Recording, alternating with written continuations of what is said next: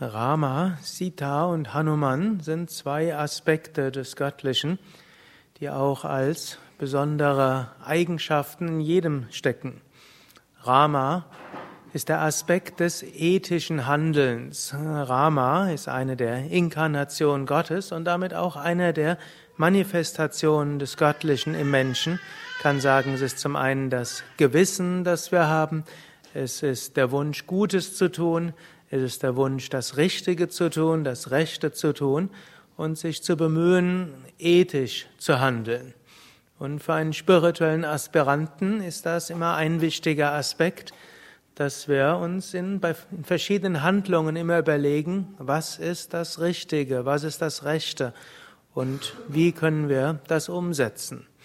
Wie in der Bhagavad Gita beschrieben, ist das nicht immer einfach und es gibt dort manch verschiedene Sachen, die abgewogen werden müssen.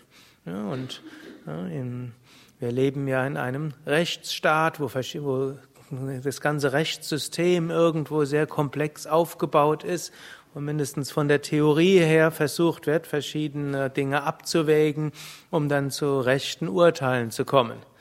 Dass das in der Praxis dann vielleicht nicht immer zu von allen als gerecht empfundenen Urteilen führt, ist eine andere Sache.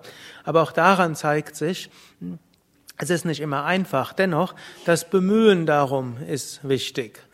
Also, wenn wir sagen, ich will das Rechte tun, als Mensch sind wir irrtumsbehaftet.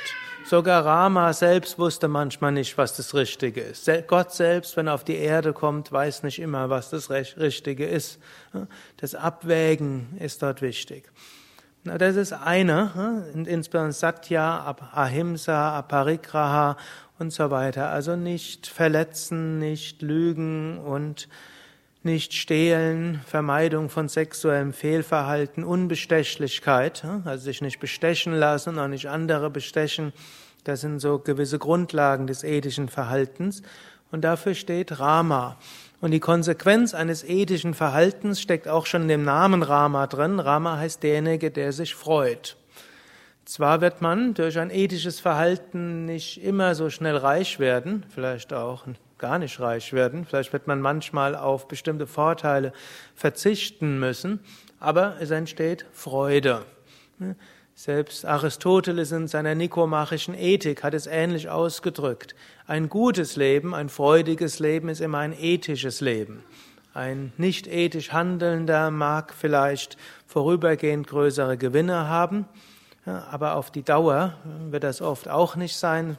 Meistens fliegen die Betrügereien irgendwann auf und es wird glücklicherweise in der heutigen Zeit als äh, nicht akzeptabel angesehen und zum anderen Menschen werden haben irgendwo innerlich etwas, was dagegen rebelliert, unethisch zu handeln. Die Inkarnation von Rama ist in Menschen irgendwo drin. Auch Patanjali schreibt im zweiten Kapitel als Begründung der Ethik und der Yamas und Niyamas, er sagt, wenn man unethisches Verhalten entweder selbst ausführt oder billigt oder andere dazu veranlasst, ob in Gedanken, Wort oder Tat, führt zu Unwissenheit und zu Leiden. Also ein Aspekt Rama, ethisches Verhalten. Und dessen sollte man sich immer wieder bewusst werden. Dass es gilt, ethisch zu handeln und damit, Dazu gehört dann eben auch äh, seine Verantwortung gerecht zu werden, das zu tun, hm, was äh, das Dharma ist. Gut, der nächste Aspekt ist Sita. Und Sita, können wir in dem Kontext sagen, ist Liebe. Also im Rahmen, wenn wir ethisch handeln, muss da auch Liebe dabei sein. Hm? Also nicht ein selbstgerechtes Handeln. Und das macht es dann natürlich nochmal eine Stufe komplexer. Wir können nicht einfach nur handeln nach irgendwelchen ethischen Paragraphen aus Manu Smriti Kapitel 2, 26. Vers. Manu Smriti ist so eine Sammlung von ja, ja, ethischen Richtlinien. Sondern da muss Sita dabei sein und Sita heißt dann die Liebe in diesem Kontext. Und als nächstes gehört da noch Hanuman dazu. Und Hanuman ist letztlich dann auch das Handeln und das Handeln auch mit großem Enthusiasmus aus Hingabe heraus. Manchmal merkt man, es sind Sachen zu tun und manchmal denkt man, es übersteigt die eigenen Kräfte. Hanuman steht dafür, dass wenn wir etwas mit großer Hingabe tun, dann hilft Gott einem, das auszuführen. Häufig mag es passieren, dass wenn man so sieht, was man eigentlich machen könnte und sollte, das ist wie so eine Unmöglichkeit.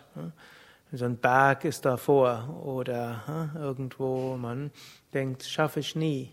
Wenn wir dort aber zu Gott beten, wie es Hanuman in der Mythologie immer wieder gemacht hat, stellt man fest, ja, da ist unglaubliche Kraft da.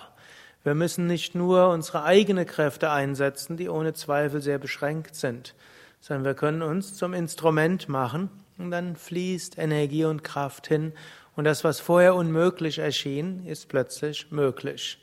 Manche von euch kennen die Mythen um Hanuman herum, wo er hm, weil er irgendwo nicht mehr wusste, wo er ein Heilkraut findet, hat einen ganzen Berg mitgenommen.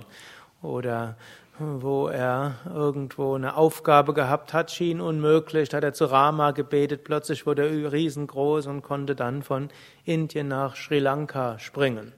Das sind natürlich mythisch, mythologische Geschichten. Sie sollen aber im Wesentlichen ausdrücken, wenn wir mit mit großer Hingabe etwas tun, dann wird oft das Unmögliche möglich. Wenn unsere eigene Kraft nicht ausreicht und wir dann beten, geht plötzlich sehr viel mehr. Und dafür steht Hanuman.